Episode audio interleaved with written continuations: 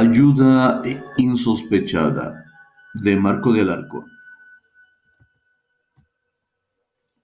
Esa tarde ya no quise entrar a la casa. Me quedé fuera con mi hijo de tres años y con mi bebé de tres meses. Ya no estaba dispuesta a estar sola y sufrir el miedo de presenciar lo que pasaba en nuestro hogar. Preferí esperar a mi esposo, aunque tardara demasiado en llegar. Todo empezó después de que don Chinto murió. Recuerdo que siempre lo veía fuera de su casa, recargado en una de sus paredes, viendo la puesta del sol. A pesar de que no hiciera frío, él estaba con su jorongo y su sombrero. Así justamente empezó mi suplicio, pues una semana después de que él falleciera, íbamos llegando a nuestro domicilio y al voltear a la casa del Señor, allí estaba, viéndome. Inmediatamente sentí como un aire frío recorrió todo mi cuerpo. Me quedé muda. Seguía caminando, cargando a mi hijo, pero sin poder hablar. Mi esposo llevaba cargando a mi otro hijo, por eso no se dio cuenta. Cuando íbamos a entrar a la casa, volvió para pedirme las llaves y fue cuando lo notó.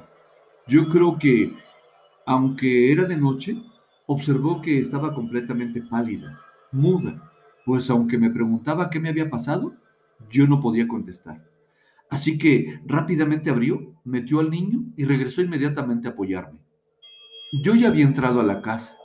Entonces, al mismo tiempo que tomó al bebé para llevarlo a la cuna, me dijo, siéntate viejita, ahorita vengo.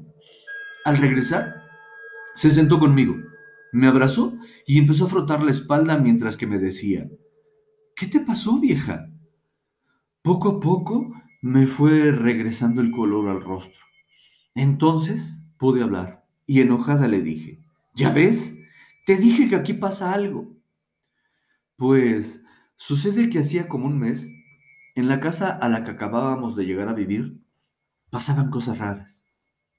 En las noches, cuando me levantaba a calentarle la leche al bebé, sentía que alguien me estaba viendo. Mm, primero pensé que era mi esposo, pero cuando regresaba a la cama, él estaba completamente dormido. Creí que era mi imaginación. Por eso las primeras veces no le conté. Pero las cosas se pusieron peor. Empezamos a escuchar ruidos, como que alguien tiraba cosas en la cocina. Se escuchaban pasos. Pero finalmente lo que me hizo platicarle las cosas fue la noche en que nuevamente me encontraba calentando leche. Entonces Sentí perfectamente cómo alguien se acercaba tanto a mí hasta pegar su cuerpo al mío. Se me heló el cuerpo. Aventé la leche y salí corriendo como loca. Mi marido, al escuchar mis gritos, se levantó rápidamente a mi auxilio. Nos encontramos antes de que yo llegara a la recámara. Lo abracé muy fuerte. Llorando le dije que nos fuéramos de esa casa, que alguien me estaba espantando. Él me apapachaba y me decía que me calmara, que todo tenía una explicación. Así que le dije, que desde esa noche en adelante él tendría que levantarse a calentar la leche. Esa noche, él tuvo que regresar a la cocina para atender al bebé, además de que le pedí que se quedara despierto hasta que me durmiera. Al siguiente día, le platiqué con lujo de detalle todo lo que me había pasado, que ya era demasiado para que no me creyera, que por eso en las tardes lo esperaba fuera de la casa hasta que llegara. Me dijo que estaba bien, que me creía, aunque su rostro me decía otra cosa. Pero le dije, mientras nos vamos de esta casa, quiero que llegues temprano para que estés con nosotros en las tardes y en las noches te hagas cargo del bebé. Así empezaron a pasar sus noches. Le sucedieron cosas, pero no me decía nada. Hasta que una madrugada llegó corriendo a la recámara, sin leche, estaba todo espantado y su boca solo pudo pronunciar, pinche vieja, sí espantan. Entonces me incorporé y le dije, ya ves, a ver dime, ¿qué te pasó? Y pues con el susto que llevaba, no se dio cuenta que me despepitó todo, todo lo que le había estado ocurriendo, ya que él también empezó sintiendo que alguien lo veía. Le sucedió en varias veces hasta que advirtió como una presencia se acercó a él al punto de poner su cuerpo junto al suyo. Fue cuando salió corriendo hacia la recámara. Y pues ni modo. Esa noche fuimos los dos a la cocina por la leche del bebé y regresamos a darle su mamila. Pero algo que ya había quedado claro era que Ambos sabíamos lo que sucedía en casa. Así que, al empezar a hacer un análisis, nos dimos cuenta que el único lugar en donde sentíamos cosas era en la cocina, que curiosamente colindaba con la casa de Don Chinto. Esa reflexión hizo que mi esposo me confesara un secreto. Me reveló que una noche que no podía dormir, antes de que lo espantaran en la cocina, había salido al patio a fumar, que cuando ya se iba a meter, volteó la casa del señor y allí estaba, con su jorongo y su sombrero. A pesar de que no le podía ver el rostro, sentía que don Chinto lo veía fijamente. Sintió cómo se le erizaba todo el cuerpo y entró rápidamente a casa. La situación se volvió cada vez más insoportable, ya que a cualquier hora del día sentíamos cosas. Es más, una ocasión en que me fue a visitar una amiga y su esposo, quienes habían llegado muy contentos, bastante platicadores, de repente la situación cambió. Ambos se pusieron demasiado serios y mientras fui a servirles más refresco, escuché cómo cuchichearon y lo que pasó después lo agradecí con el corazón. Al regresar con los vasos, los vi serios e inmediatamente mi, mi amiga me dijo, oye, por la amistad que te tenemos, por la confianza que nos une, te vamos a comentar algo. Esperamos que no te ofendas. Y prosiguió. Fíjate que desde que entramos a tu casa, sentimos cosas raras. Ahorita que te fuiste a la cocina por el refresco, vimos como una sombra negra se asomaba a vernos y estamos seguros que tus hijos están dormidos, aunque eres la única que estaba en la cocina. Agradecí mucho el comentario y les platiqué que tenía mucho tiempo que estaba preocupada.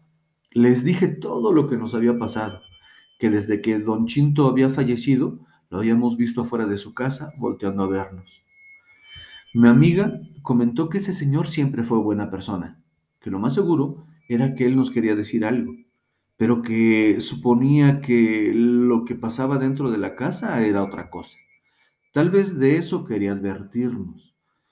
Por eso me dijo que en una comunidad cercana, como a 45 minutos, había una señora que hacía trabajos, que curaba espantos, que era muy buena, que no lo tomara mal, pero que me aconsejaba que la visitara.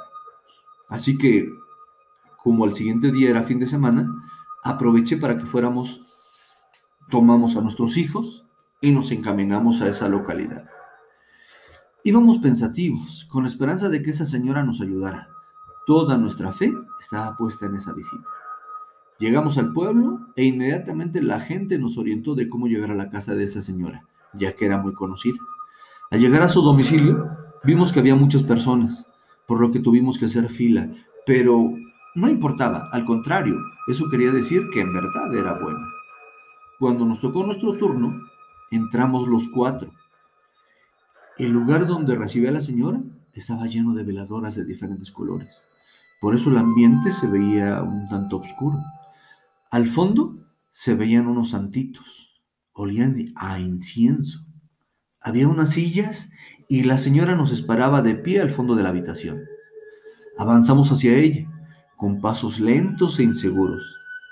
Ella nos recibió con una sonrisa al tiempo que nos decía, pasen mis amores, aquí no les va a pasar nada, como sabiendo lo que teníamos. Y continuó diciendo, ¿por qué se tardaron tanto en venir? Eso que les está pasando no es bueno. Ni siquiera nos dejó hablar bien sabía lo que pasaba y prosiguió. Sí, su vecino les quería advertir que en esa casa hay un embrujo. No se espanten, no es contra ustedes. Pero no es bueno que vivan allí. Así que nos dio unas hierbas, nos comentó que teníamos que ponerlas en aguardiente, dejarlo reposar una noche y después rociar por la parte de fuera toda la casa y principalmente por dentro, en la cocina, que era donde pasaban las cosas. Nos dijo que teníamos una semana para cambiarnos de casa, que con el remedio que nos estaba dando, nada nos iba a pasar y nada nos iba a seguir, pero que teníamos que dejar ese lugar, que algo más estaba por pasar, pero que a partir de la visita que le habíamos hecho, ya estábamos protegidos, que nos fuéramos con confianza. Y de la semana que nos dio, me sobraron siete días, ya que al regresar a nuestro domicilio realizamos la cura que la señora nos dijo, empacamos nuestras cosas y salimos inmediatamente a la casa de mi familia en lo que buscábamos otro lugar al cual irnos a vivir. Cabe mencionar que cuando estábamos a punto de partir de ese lugar que tantos sustos nos hizo pasar, al voltear hacia atrás, mi esposo y yo vimos cómo don Chinto nos veía. Daba la vuelta y entraba a su casa, como satisfecho de haber cumplido su cometido.